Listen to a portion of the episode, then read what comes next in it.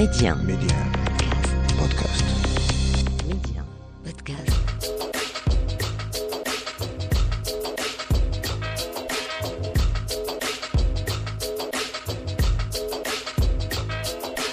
Et c'est avec un énorme plaisir que l'on vous retrouve sur Média pour cette toute première de l'Afrique en culture. Notre ami Fouad Sbaï à la réalisation. Et aujourd'hui, on vous propose un voyage culturel à travers toute l'Afrique, du Burkina Faso en passant par le Congo, encore le Sénégal, sans oublier le Maroc. On va s'immerger dans les eaux culturelles. Ça parlera cinéma, ça parlera conte, ça parlera également musique. Un bon petit programme bien chargé vous attend comme on les aime. Midi 1, Amna, l'Afrique en culture. Et pour cet envolé culturel, aujourd'hui, nous irons tout d'abord au Burkina Faso à la rencontre de KPG Ayas Kentenga Pingde Winde Gérard, euh, qui puise tout simplement dans ses racines ancestrales la matière d'un art poétique où la nature, les éléments et les objets prennent vie. Et je fais bien sûr euh, référence au conte dont la pratique vise également à rebâtir le lien entre les Africains et la culture orale. Sinon, juste après, nous irons au Sénégal à la rencontre de monsieur Pape Badara qui est un cinéaste de la génération euh, qui vient juste après celle des Ousmane Semben. Il nous avait déjà euh, régalé avec plusieurs films et cette fois-ci, il va nous parler non seulement de l'industrie du cinéma au Sénégal, mais aussi dans l'Afrique de manière générale. Et il reviendra sur son tout nouveau projet qu'il prépare avec toujours la même passion qu'on lui connaît. Sinon, on ira également au Congo à la rencontre de Bantu Nani.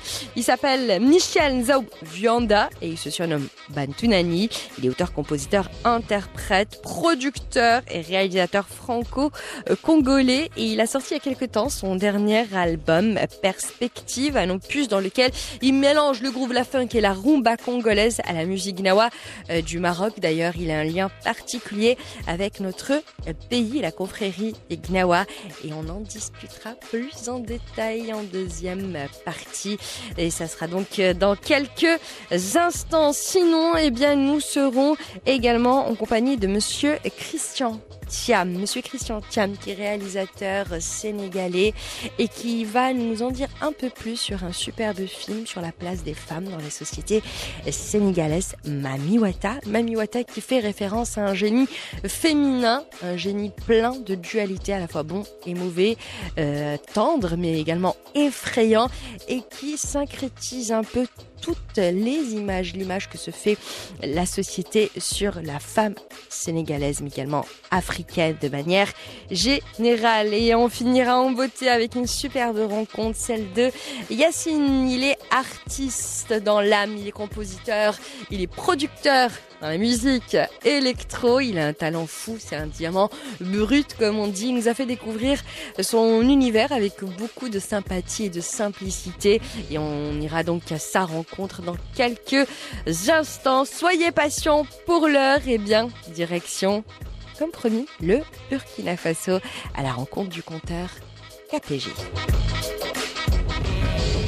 Et c'est avec beaucoup de plaisir qu'on va donc au Burkina Faso à la rencontre de KPG, Monsieur Kentenga Ping Dewinde Gérard, qui est issu pour la petite histoire de la casse des forgerons, de père orateur de masque. Il forge un peu son répertoire à partir de ses diverses traditions familiales et l'adapte au monde contemporain.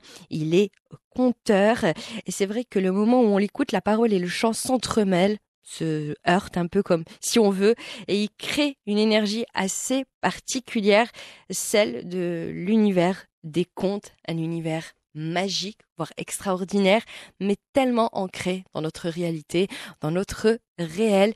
Et c'est vrai qu'en préparant cet entretien, monsieur KPG, la première question que je me suis posée, c'est quelle est la place du conte aujourd'hui en Afrique? Parce qu'on sait que le conte a aussi une dimension sacrée, spirituelle. Est-ce que cette tradition a tendance à se perdre? Aujourd'hui en Afrique ou est-ce qu'elle perdure? Merci pour euh, votre question. euh, effectivement, ce qu'il faut retenir, c'est que le conte est comme la parole qui s'adapte, comme les langues qui s'adaptent à la société et qui a aussi des marques d'emprunt de son voyage. Donc aujourd'hui, nous voyons que le conte effectivement est laissé tomber en des études et notre combat c'est de réhabiliter le conte qui est en même temps un outil pédagogique qui est également un outil par essence pour enseigner, pour transmettre des valeurs. Donc euh, nous travaillons ici dans l'atelier de la forge, dans l'atelier de l'inamovible enclume, pour forger la culture, en même temps pour cultiver cette vie. En tout cas, voilà ce que nous faisons pour pouvoir lutter contre euh, euh, euh, le fait que le conte est en train de laisser de, perdre ses lettres de noblesse. Et ce qui est aussi, ce que nous voulons aussi ajouter, c'est que nous avons également installé ce qu'on appelle le conte à l'école, c'est-à-dire aller dans les écoles, réhabiliter le conte, faire en sorte que pour que les enfants puissent se reconnecter avec leur propre culture, leur langue, leurs histoires. C'est ça qui fait que le conte va vivre. Nous tentons de faire un plaidoyer pour que notre parole puisse être entendue, pour que le conte puisse être enseigné à l'école. C'est pour ça nous avons investi depuis 2019 les écoles pour faire un travail de d'écriture, c'est-à-dire de l'oralité à l'écriture et de l'écriture à l'oralité. Comment on, on transcrit un texte oral à l'écrit et comment on met un texte écrit à l'oral.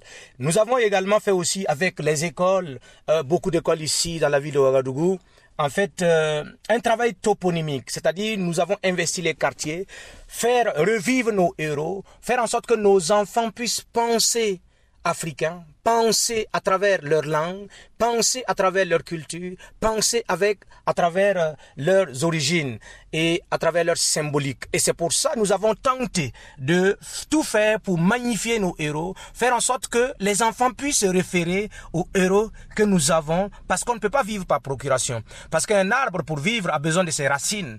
Et un arbre qui veut vivre avec les racines d'un autre arbre est amené à disparaître. Donc c'est pour ça, nous faisons en sorte que nos enfants enfants puissent se reconnecter à, travers leur culture, à travers leur langue, à travers la poésie, à travers les contes, parce que nous savons que euh, le conte est un outil pédagogique, est un outil par lequel nous pouvons passer pour transmettre les messages et aussi développer la faculté cognitive de nos enfants.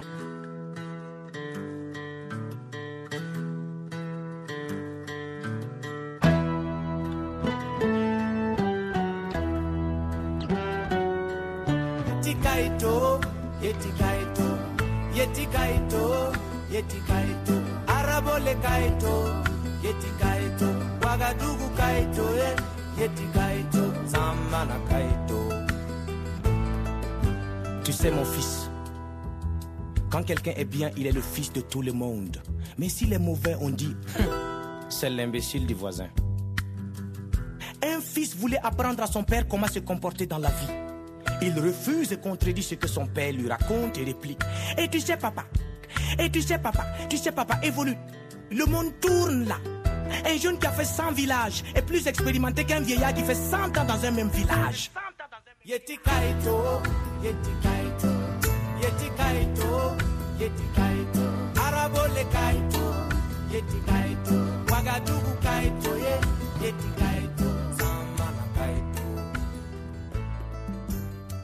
Si l'on veut, Monsieur KPG, vous tenez un peu la quintessence de vos créations de contes, donc de la case des forgerons, puisque vous avez été initié aux rites et aux coutumes dès votre plus bas âge.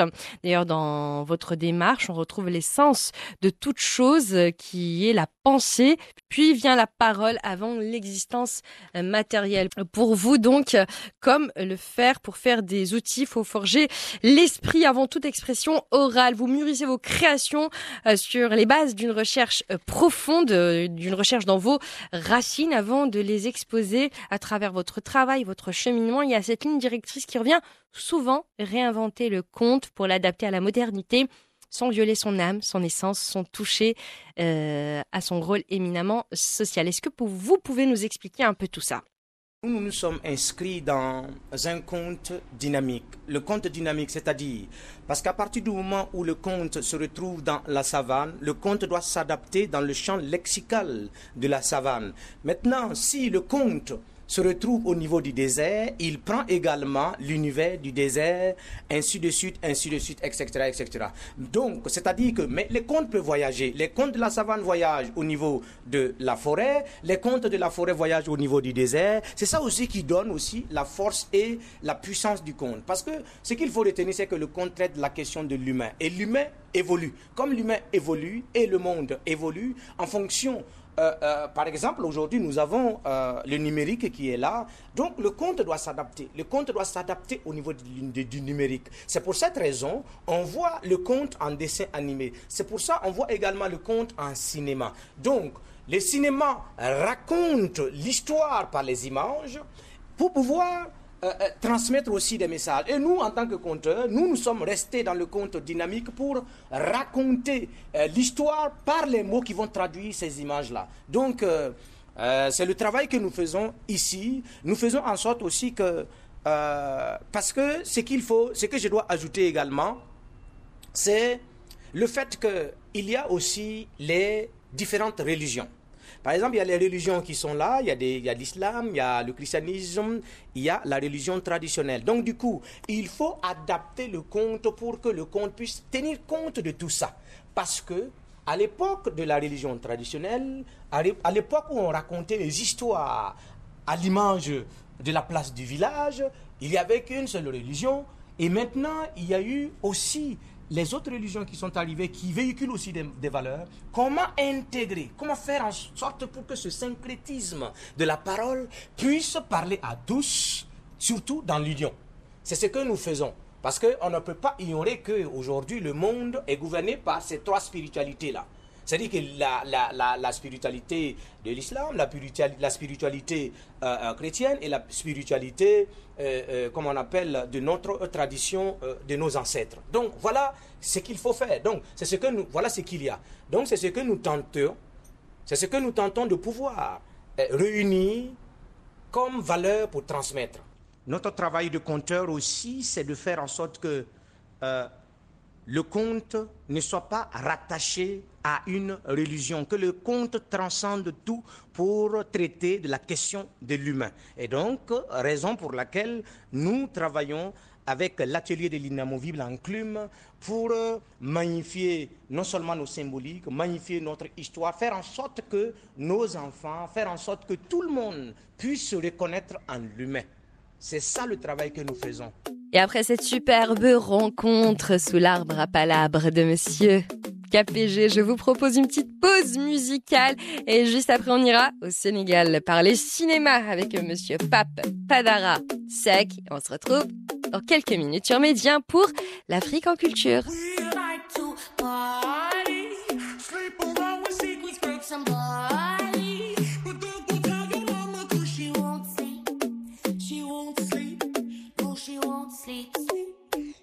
We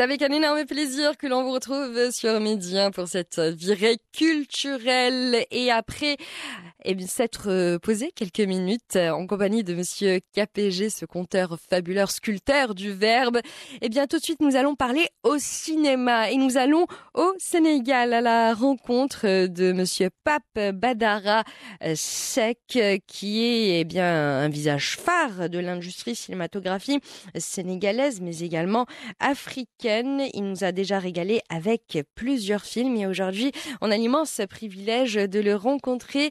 Et monsieur euh, Pape Badarasek, on sait que vous êtes une véritable institution. Vous faites beaucoup de choses euh, pour le cinéma en Afrique, mais également dans votre pays, le Sénégal. Et je sais de sources sûres que vous nous préparez, eh bien, euh, après un de vos premiers longs métrages, un nouveau projet qui ressemblerait plus à un documentaire. Est-ce que vous pouvez nous en parler un peu plus? Voilà, donc euh, mon premier film, j'ai eu la chance de faire un premier film en Allemagne. hein. J'ai été aidé par euh, le réalisateur allemand Volker, Volker Schlendorf, hein, qui a eu la Palme d'Or à Cannes. Bon, Oui. je l'ai connu avant la Palme d'Or, bon, heureusement. Et puis quand il a eu la Palme d'Or, il avait beaucoup de succès. Bon, il m'a aidé à vraiment à faire mon premier film de long métrage en Allemagne. Bon, sur euh, sur une inspiration de scénario que j'avais. Bon, parce que je- je- j'en profite pour dire que voilà et puis le lancer aux jeunes que le métier de scénariste aussi c'est très très important. Voilà. Bien sûr. Moi, je peux dire, voilà, très important. Tous mes films, je les ai faits en rapport avec un scénario que j'ai pu écrire. Voilà, donc j'ai écrit un scénario en Allemagne. Le réalisateur m'a aidé. Bon, maintenant, pour le. euh, et puis j'ai fait mon long, premier long métrage en Allemagne avec des techniciens allemands. Allemand. Voilà, et puis financé entièrement par l'Allemagne. Voilà, c'est Afrique, Afrique sur le Rhin, sur le fleuve du Rhin. Sur le Voilà. Rhin, oui. Maintenant, pour le futur, bon, j'ai des projets. Actuellement, par exemple, là, je travaille sur un documentaire Mhm. en développement qui, euh, qui concerne la relation entre Harlem, le quartier noir de Harlem qui À se New trouve York. aux États-Unis, Oui. et Little Sénégal, Little Sénégal, qui est le petit quartier dans Harlem qui a été créé par les Sénégalais. Voilà quelle est la relation entre ces deux Harlem qui est très mythique, un Bien quartier sûr. noir très mythique, et puis Little Sénégal qui est là, qui a été créé par des immigrants sénégalais et qui a contribué à la pacification de Harlem. Et ça, je vous le dis, c'est le maire, le premier maire noir de Harlem, David Jenkins, qui l'a dit. Il a dit ce que je, je reconnais que les immigrants sénégalais qui ont vécu dans ce quartier de- des Sénégalais ont, sont venus et ils ont trouvé qu'il y avait beaucoup de violence à Harlem, beaucoup de problèmes de drogue et tout ça. Bon, ça s'explique par rapport à la ségrégation raciale, les Oui. problèmes de racisme aux Noirs. Quoi. Mais eux, qu'est-ce qu'ils ont fait? Ils n'ont pas, ils sont pas allés vers la drogue, ils sont pas allés vers les, les trucs de violence. Ils ont, prof- euh, ils ont vraiment contribué à pacifier, à pacifier le, euh, dans, à contribuer dans la pacification de Harlem. Quoi À sécuriser donc un ça- peu. à sécuriser aussi, voilà. Donc aujourd'hui, par exemple, il y a une marche qui est créée tous les tous les tous les 28 juillet, une marche euh, bon religieuse quoi, qui concerne la la, la religion mouride qu'on appelle ici, et que qui a été votée, une loi a été votée aux États-Unis pour permettre cette marche tous les 28 juillet dans New York City. Voilà, vous voyez, donc euh, tout ça, c'est une reconnaissance par, par rapport à la, ce que les Sénégalais ont apporté. Et voilà, et puis ça continue. Voilà, donc je fais un film documentaire, je suis en train de, de développer, de trouver les financements. Les hein, financements, c'est toujours difficile, les bien sûr. financements. Voilà, ça c'est un projet que j'ai. Bon, maintenant, de l'autre côté, il y a un autre projet aussi que j'ai. En tout cas, on m'a on m'a demandé d'être déjà le scénariste et éventuellement, certainement, si- bon, le, c'est un projet très important aussi Oui. sur une princesse africaine, Oui. une princesse africaine qui a été capturée à l'époque de l'esclavage. Une princesse, hein, une princesse. Une Bon, princesse. et qui s'est retrouvée à Cuba, qui s'est retrouvée à Haïti et qui s'est retrouvée à- aux États-Unis. Voilà, tout ça pendant la période de, de l'esclavage. euh, Et voilà, maintenant, il y a un, comment on appelle ça? Cette histoire a été retrouvée par un professeur blanc qui se trouve en Floride Oui. et qui a écrit un roman sur cette femme qui s'appelle Anta Majigen Ndiaye, qui est issue de la, roi- de la royauté La royauté. de, du, voilà, du- de l'ancien royaume du Jolof, Mhm. qui a donné le, les Wolof et tout ça. Voilà. Maintenant, cette princesse, a, on a retrouvé sa trace et maintenant, le- l'écrivain a réussi à reconnecter l'histoire de cette princesse et puis le- la- les descendances, les- sa descendance ici au niveau du Sénégal. Donc, un projet formidable de Ah, ça, ça Scénarisation. c'est magique, ça. Voilà, donc euh, que je voilà, suis en train de négocier avec les initiateurs ici de ce projet, qui est qui sont une euh, qui est l'université du troisième âge. Ce sont les euh, bon l'université du troisième âge, c'est les gens qui sont partis à la retraite qui se sont regroupés sous forme d'université. Voilà, ils ont ce projet, ils m'ont appelé pour écrire le scénario. On est en train de négocier. Voilà. Inch'Allah, bah, beaucoup de belles choses donc à, venu- à venir pour vous, monsieur euh, Pape Badarasek, et ça a été un véritable euh, plaisir que, de, que de vous recevoir vraiment. Un, très, un moment très agréable, on a l'impression de discuter autour d'un café.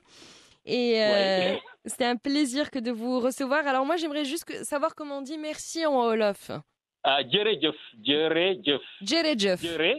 Voilà, vous avez bien trouvé. Vous avez même le, le, le, vous avez la, la bonne prononciation. Djerejef. Djerejef. comment on dit ça en, en marocain? Comment on dit ça en marocain? On dit shokran.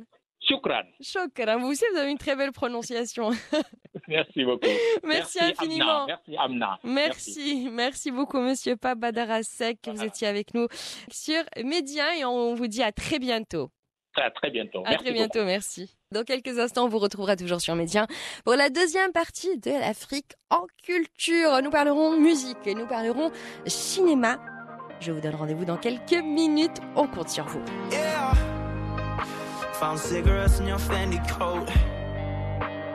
Even though you don't even smoke.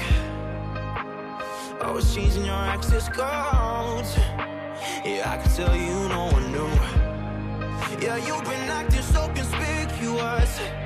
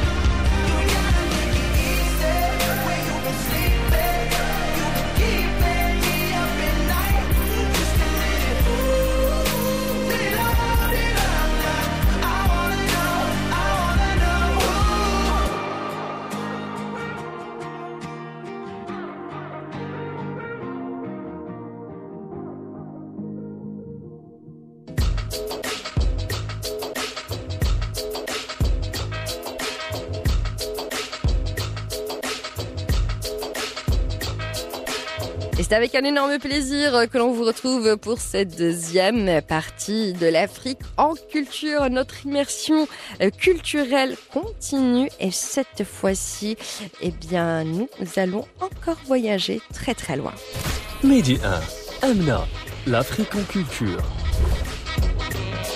Et après une première escale au Sénégal en compagnie de Monsieur Pape Badara Sek, nous revenons au Sénégal cette fois-ci pour encore parler cinéma avec Monsieur Christian Thiam cette fois-ci. Et nous allons revenir sur une œuvre très poétique, une œuvre qui fait un peu office d'ode à la liberté, à la liberté féminine, sobrement baptisée Mami Wata. Le film de Monsieur Christian Thiam est un véritable hommage aux femmes, aux femmes au pluriel, à la femme sénégalaise, à la femme africaine, et qui de mieux pour nous en parler que Christian Thiam en personne.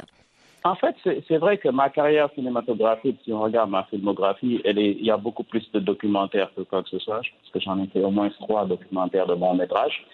Et euh, en, fait, je pense que ça a toujours été quelque chose qui m'a motivé, c'est de faire des films qui parlent aux gens et qui parlent aux gens qui sont autour de moi. Euh, Donc, euh, je fais des films qui sont plutôt par rapport au Sénégal. Euh, J'avais fait un film à l'époque euh, qui s'appelait La Noci, c'est Les Mhm. Dessous d'un sommet, sur un sommet qui était passé au Sénégal, Oui, produit par le Forum civil. oui. J'avais fait un autre documentaire qui s'appelait Sambakan, Life in Prison, et c'était sur un Sénégalais enfermé à perpétuité à Denver, dans le Colorado, aux États-Unis, Mhm. enfermé pour avoir tué l'amant de sa femme. D'accord. Euh, donc le documentaire, c'était en fait un échange avec que j'ai eu dans la prison où je l'ai filmé pendant trois heures de temps où on a parlé un peu de- du cas. Donc euh, et finalement, Casa di Mansa, qui est un film sur le conflit en Casamance. Il faut voir que d'abord mes origines, euh, je suis sénégalais, mais je suis d'origine casamançaise. D'accord. Et donc euh, ce, ce- ce problème me touche personnellement d'abord Mhm. parce que c'est de l'âge mien. Mhm. Et après, j'ai estimé que d'abord, c'est ce, ce qu'on ne dit pas souvent, c'est que c'est le conflit le plus ancien qui existe euh, en Afrique. Il existe depuis 1982. Maintenant, c'est vrai qu'il est considéré comme un conflit à, à intensité limitée, donc Mhm. euh, une situation un peu de mi-paix ni guerre, mais ça reste un conflit et qui dure depuis trop longtemps. Et je pense que le Sénégal, en tant que pays de la teranga et pays du dialogue, devrait euh, voilà, euh, trouver le moyen de régler ce, ce problème-là de manière pacifique afin qu'on puisse tourner la page. Mhm. Et euh, moi, en tant que cinéaste, faire ce documentaire, c'était voilà, apporter ma petite contribution à cela. C'est vrai que quand j'ai commencé à, à prendre les images, des fois les, les documentaires arrivent comme ça. Quand j'ai commencé à filmer et à documenter euh, les événements en Casamance, je ne m'attendais pas à ce que ce soit absolument un documentaire. Je pense que le courant a tourné quand j'ai pu aller sur le terrain, rencontrer les rebelles eux-mêmes, passer des, des- des moments avec eux, les filmer, euh, filmer les, les- les militaires sénégalais qui étaient pris en otage et, et- et leur entendre parler de leur situation, euh, les démineurs qui avaient été pris en otage aussi. Euh, voilà, toutes ces, toutes, ces, toutes ces images, tous ces, tous ces témoignages euh, ont, ont- ont enrichi le documentaire, mais ils ont été la raison pour laquelle euh, ces images ont fini en un documentaire. je pense. Et, euh, on en est très fiers. Maintenant, on attend avec impatience que ça, ça, ça joue son rôle. Ça l'a déjà fait, je pense, et maintenant qu'on puisse arriver à une situation de paix en Casamance. Inch'Allah. Mais c'est vrai que dernier- ouais, c'est- vrai que vous êtes très euh, engagé dans, dans, dans, dans vos films. Voilà, vous le faites avec, comme on dit, avec les, les tripes. Euh, Voilà, il y a une histoire personnelle, une histoire intime, mais aussi une histoire euh, d'un pays. Et justement, je pense que vous vouliez parler de Mami Wata. Donc, euh, Absolument, Mami Wata qui est mon, mon dernier film. mais c'est Mami Wata. Alors pour c'est un film euh, Mami Wata. Excusez-moi, c'est un es- c'est un génie de l'eau, un génie féminin à la base. C'est ça, si je comprends bien? Absolument. Mami Wata, c'est un- c'est une déesse de l'eau. Mhm. C'est une déesse qui est partagée pratiquement par tous ces pays en Afrique de l'Ouest. Je pense au Bénin, au Sénégal, au Ghana. Euh, je pense que même le nom Mami Wata vient d'une déformation de Mami Water, qui Mami devient Mami Wata. Wata. Oui. Et c'est effectivement la divinité de l'eau Mhm. et qui, euh, qui est intéressante à plusieurs sujets. Dans le sens d'abord, c'est une divinité très forte Oui. et, euh, et qui, est, qui est féminine. Mhm. Euh, donc, c'est- un deuxième aspect intéressant. Et le troisième aspect, c'est aussi une divinité avec une très forte volonté qui est assez euh, da- dépendant des pays. Mhm. Elle est elle est assez euh, liberticide dans, dans ses actions, dans ses relations même sexuelles avec les, les, les, les humains. Parce Mhm. qu'elle en a, cette divinité. Donc, euh, sur ce plan, elle était très intéressante pour moi, comme titre, ou en tout cas comme image Comme de, symbole. de ce film de fiction, parce que, comme symbole, voilà, exactement, c'est le beau mot, comme symbole de ce, de ce film de fiction qui vient de finir et qui, euh, dont, dont le, le- le personnage principal est une femme, euh, très fort caractère, et qui a un rapport avec l'eau qui est très fort. Donc, voilà d'où vient l'utilisation du mot mamiwara dans ça. Et justement, ce, film euh, parle de la femme, mais également de la femme euh, euh, sénégalaise qui a fait beaucoup de chemin, heureusement, ces, dernières années, comme la femme marocaine, justement, dans ses droits les plus essentiels en tant que, femme dans la société, mais aussi en tant que mère. Et justement, voilà, c'est un peu un hommage à la femme Mamiwata. C'est absolument un hommage à la femme, euh, Mamiwata. Je, je pense que c'est- très intéressant la manière dont ces, ces, ces idées ces.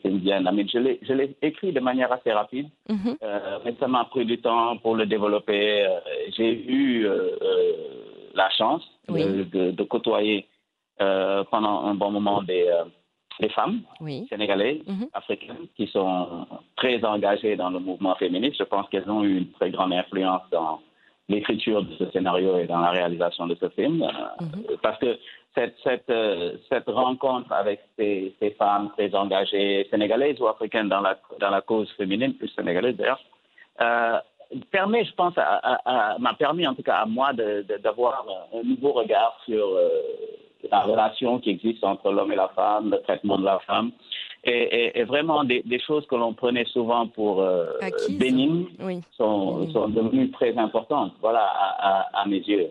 Et, et, euh, et je pense que cette écriture de ce film a été, euh, si on veut, l'hommage que je voulais rendre à ces femmes qui m'ont ouvert les yeux sur la réalité de leur situation et surtout sur moi-même. Le rôle que j'ai joué dans la situation des femmes en Afrique et au Sénégal, en tant qu'homme. Et c'est tout à euh, votre honneur, justement. Moi, c'était un peu ça.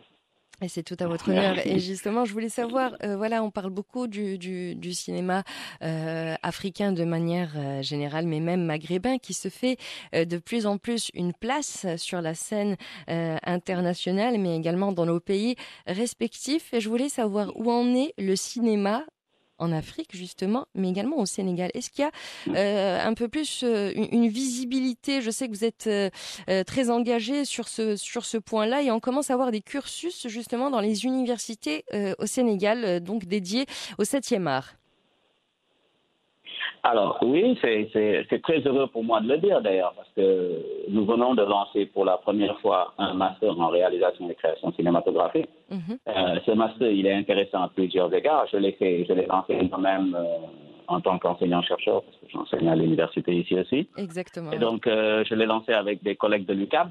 Donc, Mhm. moi, je suis à l'Université virtuelle du Sénégal et à l'Université Cheikh Anta Diop. Mhm. Et nous avons fait un master en co-diplomation. D'abord, pour plusieurs égards, c'est la première fois, à ma connaissance, qu'au Sénégal, deux universités publiques se rassemblent pour créer un master en Mhm. co-diplomation. Donc, déjà, sur ce plan-là, c'est assez historique. Mais après, ce qui est très intéressant, c'est que c'est un master en cinéma, réalisation et création cinématographique. Donc, effectivement, comme vous le dites, c'est important pour le cinéma sénégalais et le cinéma africain de commencer à développer des modules de formation. C'est vrai que quand on a commencé euh, euh, la réalisation, le cinéma, les séries, c'était plutôt euh, des gens qui étaient des autodidactes, qui se sont formés sur le tas et qui ont, qui ont, qui ont, qui ont creusé. Maintenant, avec l'évolution, je pense que c'est extrêmement important. Je ne pense pas qu'il faut éliminer complètement la formation sur le tas. Je pense qu'elle a son utilité. Mais je pense pour un développement de, de ce secteur, pour qu'il devienne vraiment une industrie, il est important que les universités classiques se mettent dans une formation, pas seulement pour former les gens, mais aussi pour faire de la recherche en audiovisuel.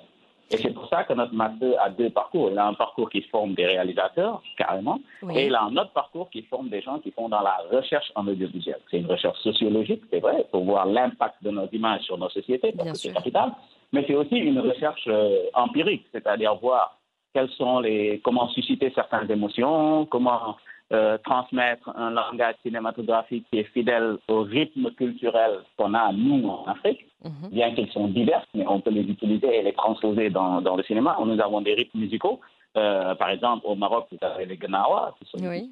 extrêmement connus, extrêmement populaires, qui font de la musique assyrienne. Ce serait absolument magnifique de pouvoir aller étudier les rythmes des Gnawa et voir comment on peut prendre ces rythmes et les transposer dans le cinéma. Le cinéma est un langage rythmique aussi. Donc, cette recherche a besoin d'être faite elle ne sera, se fera pas à Harvard, elle ne se fera pas à la FEMIS, elle se fera ici en Afrique avec nous. Donc, ça, c'est une des parties qui est Et ça, pour c'est lesquelles c'est vrai que je suis très engagé. Euh, L'autre partie sur laquelle je suis engagé, c'est de, et je pense qu'il y a une chose qui est capitale pour le développement du cinéma, pas seulement sénégalais, mais africain, c'est de vraiment arriver à pouvoir euh, avoir une industrie cinématographique. Bien sûr. Aujourd'hui, euh, au Sénégal, au Sénégal, quand on fait des films, moi, moi je maintiens qu'on n'a pas encore une industrie cinématographique au Sénégal. Quand on fait des films, euh, d'abord on en fait très rarement, et quand on en fait, il faut aller chercher de l'argent À en droite et à gauche, oui, des coproductions, bien un peu partout, oui. Exactement. Ce qui n'est pas nécessairement le travail d'un réalisateur. Le réalisateur, ce qu'on veut, c'est qu'il reste un artiste, qu'il crée et qu'il inspire les gens. Et c'est justement, c'est justement que, parfois on trouve euh, que le réalisateur est à la fois réalisateur, scénariste, producteur, parce que, pas par volonté, mais justement parce qu'il n'a pas le choix. Exactement. Ce qui est dommage, parce que en- en- malheureusement, ça, ça diminue dans la créativité, ça impacte le produit, qui n'est pas aussi bon qu'il devrait être. Donc. Et pour ce faire, il faut qu'il y ait une industrie privée du cinéma. Oui. Qu'est-ce que je veux dire par là? C'est-à-dire qu'au Sénégal, aujourd'hui, on a vu un, une- une- une- un- un petit changement. C'est-à-dire qu'aujourd'hui, on a des salles de cinéma qui commencent à s'ouvrir. Oui. Et c'est très bien. Euh, mais c'est vrai qu'il y a d'autres moyens de diffuser, mais c'est très bien qu'il y en ait. Aujourd'hui, il faut qu'on arrive à pouvoir faire des films, réduire les coûts de production de films parce qu'ils sont trop élevés. Mhm. Mais une raison pour laquelle ils sont trop élevés, c'est parce que euh, souvent la post-production, il faut aller en France, il faut aller au Canada, c'est qui coûte cher. Bien Heureusement, sûr. il y a le Maroc aussi. Il faut aller au Maroc. Le Maroc qui est d'ailleurs un partenaire du Sénégal, dans le, Oui. où, où il est possible d'aller faire de la post-production gratuitement Mhm. mais qui n'est pas l'endroit où les Sénégalais vont tout le temps parce que les gens qui, euh, qui sont dans la post-production sont des fonctionnaires qui descendent à une heure bien définie, à cinq heures, et puis bon, après, ça rend les choses un peu plus compliquées. Mais c'est pas trop grave. Mais l'idée, c'est que pour faire la post-production, il faut aller à l'étranger. C'est ça. Tant qu'on ne trouve pas les moyens de faire la post-production ici au Sénégal pour réduire les coûts d'un film, ben, quand on le met en salle, il n'est pas rentable parce qu'il a coûté Bien trop sûr. cher. Mais bien sûr qu'il n'est pas rentable. Et- et- et- et- exactement. Et il faut que l'on puisse. depuis que le Sénégal existe, nous n'avons jamais fait un film qui a eu une rentabilité financière en guichet. Ça n'existe pas dans l'histoire du Sénégal. Mais bien sûr, c'est ça un peu le, le- euh, ce qui pêche dans l'industrie euh, cinématographique euh, africaine, mais également euh, maghrébine. Peu de films maghrébins, qu'ils soient marocains, tunisiens ou algériens, qui sortent en salle rapportent que c'est plus des films à festival, si on veut. Exactement. On a, au Sénégal, on dit qu'on a un cinéma, un cinéma de festival. Ce qui ne développe rien du tout. Le cinéma de festival, bon, c'est bien beau, mais ça, ça, ça- ce n'est pas ce qu'il nous faut. Aujourd'hui, on se retrouve avec un cinéma de festival parce que on n'a pas, d'abord, le cinéma de festival, euh, pour pouvoir faire des films, il faut aller courir dans des guichets et tout. Alors que si on a une rentabilité des films en salle, le secteur privé n'aura aucun problème à s'impliquer. Beaucoup de mes collègues réalisateurs ont toujours dit oui, les banques ne nous prêtent pas d'argent. C'est normal. On n'aura pas prouvé qu'on qu'on- que ce que nos produits sont rentables. Il n'y a pas de Ils ne garantie. prêteront pas d'argent tant qu'on ne leur prouve pas. Il n'y a pas de garantie. Au moins, est-ce qu'on puisse venir amener un film, leur dire voilà, on a investi tant pour faire ce film et ça nous a rapporté trois fois plus. Voilà. OK, voilà les films. Et après cette petite escale du côté du Sénégal, dans quelques instants, nous reviendrons au Maroc à la rencontre de Yassen, un jeune artiste, euh, donc compositeur, DJ. Il est fan de musique électro et sa musique est tout simplement thermique, superbe découverte dans l'Afrique en culture. Mais pour l'heure, est une petite pause musicale et on se retrouve dans quelques instants.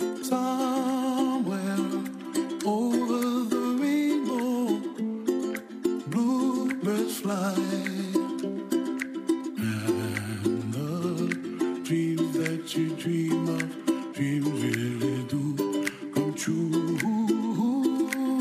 Ooh, someday you wish upon a star, wake with clouds are far behind.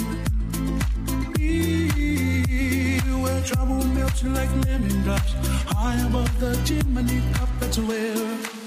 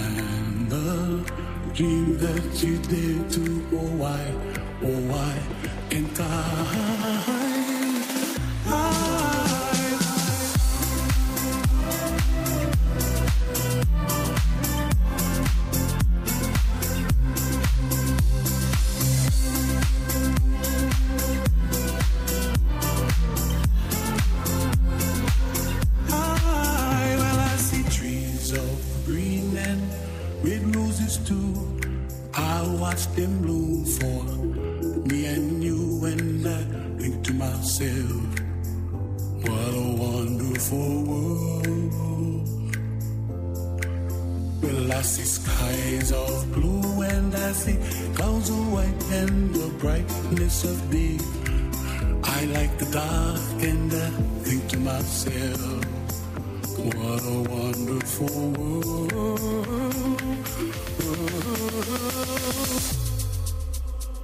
You find me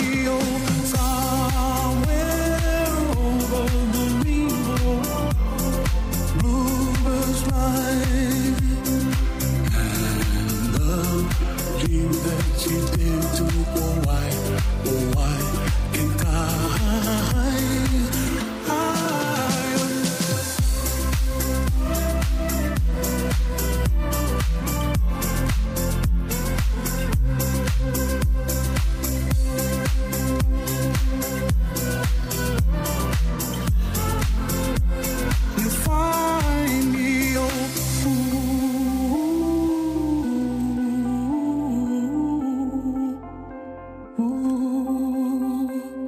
avant de nous quitter dans l'Afrique en culture, je vous propose de poser bagage au Maroc à la rencontre de Yassine, un jeune artiste marocain.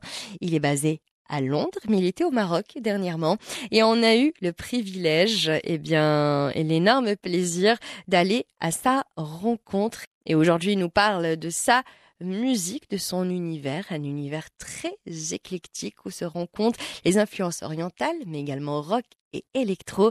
Et ce que l'on voudrait savoir tout d'abord, Yacine, c'est comment la passion de l'électro t'est venue. Alors, la musique a commencé pour moi depuis l'enfance. Je prenais des cours de euh, piano et de solfège euh, depuis l'âge de 5 ans.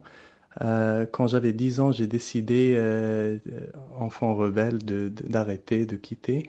Euh, Ma mère m'avait dit à ce temps-là que j'allais regretter cette décision et elle avait raison, puisque à l'âge de 17 ans, j'ai décidé tout seul de reprendre en prenant des cours sur Internet, sur YouTube et en essayant de- d'apprendre de- ou de réapprendre tout seul. Euh, en même temps, j'ai commencé à faire un peu des cours de DJ, j'ai, appris à mixer des, des chansons existantes et de là m'est venu le désir de commencer à composer mes propres chansons. Yacine, ce que l'on voudrait également savoir, c'est où tu puises ton inspiration. On sait que la musique euh, demande énormément euh, de temps, de créativité, mais surtout d'inspiration. Et on sait qu'à côté, tu fais un travail qui n'a absolument rien à voir avec euh, la musique. Est-ce que justement tu peux te passer euh, de la musique? Est-ce que tu peux la mettre euh, de côté? Et où est-ce que tu te sens le plus à l'aise côté inspiration? Est-ce que tu puises cette même inspiration plutôt dans la musique occidentale ou la musique orientale ou le mélange des deux? La musique euh, aujourd'hui joue un rôle euh, fondamental dans ma vie quotidienne. Euh, l'inspiration vient de plusieurs endroits. Ça peut venir d'écouter de la musique orientale avec mes parents jusqu'à d'aller à un festival de musique électronique et s'inspirer de sons plus électroniques, plus industriels presque. Mais je pense que l'inspiration, pour moi, euh, c'est quelque chose qu'il faut euh, pratiquer, qu'il faut exercer euh, au rythme quotidien. Et justement, ce que l'on voudrait savoir, Yacine, c'est ta musique. Comment prend-elle vie? Comment ça se passe tout le processus euh, de, de création? Comment cette idée émerge et prend forme, devient matière? Euh, Comment ça se passe du début à la fin? Le travail justement de compositeur, notamment de la composition euh, électro qui diffère beaucoup eh bien, de la composition dite classique. Est-ce que tu peux nous expliquer euh, un peu plus tout ça et rentrer un peu dans les détails? Question de comprendre. En tout cas, moi, c'est une question qui m'a toujours intriguée.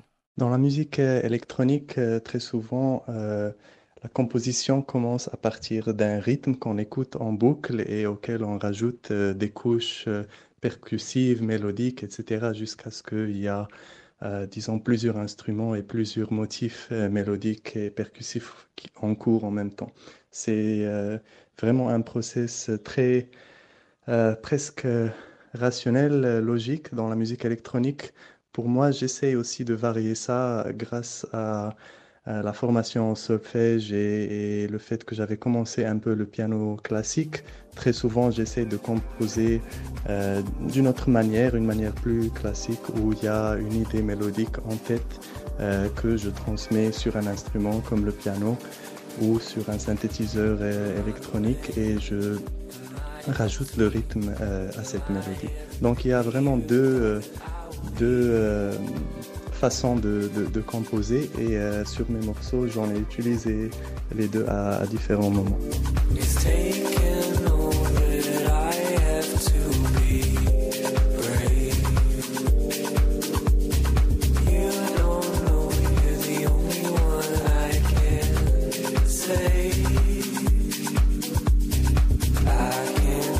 C'était donc euh, Yassen, un jeune DJ compositeur euh, électro. Il est basé à Londres. Il est entre Londres et le Maroc. Et il était avec nous. C'était très jolie rencontre, un énorme coup de cœur euh, pour cet artiste euh, plein de promesses et au talent assez extraordinaire. D'ailleurs, on arrive à la fin de notre petit voyage culturel. C'était l'Afrique en culture. On vous donne rendez-vous dès samedi prochain. Merci en tout cas d'avoir été avec nous. Merci également à notre ami Sbey. Et d'ailleurs, on finit en musique.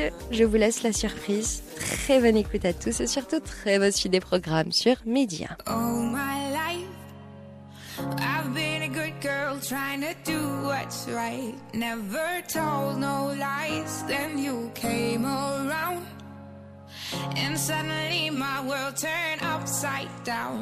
Now there's no way out.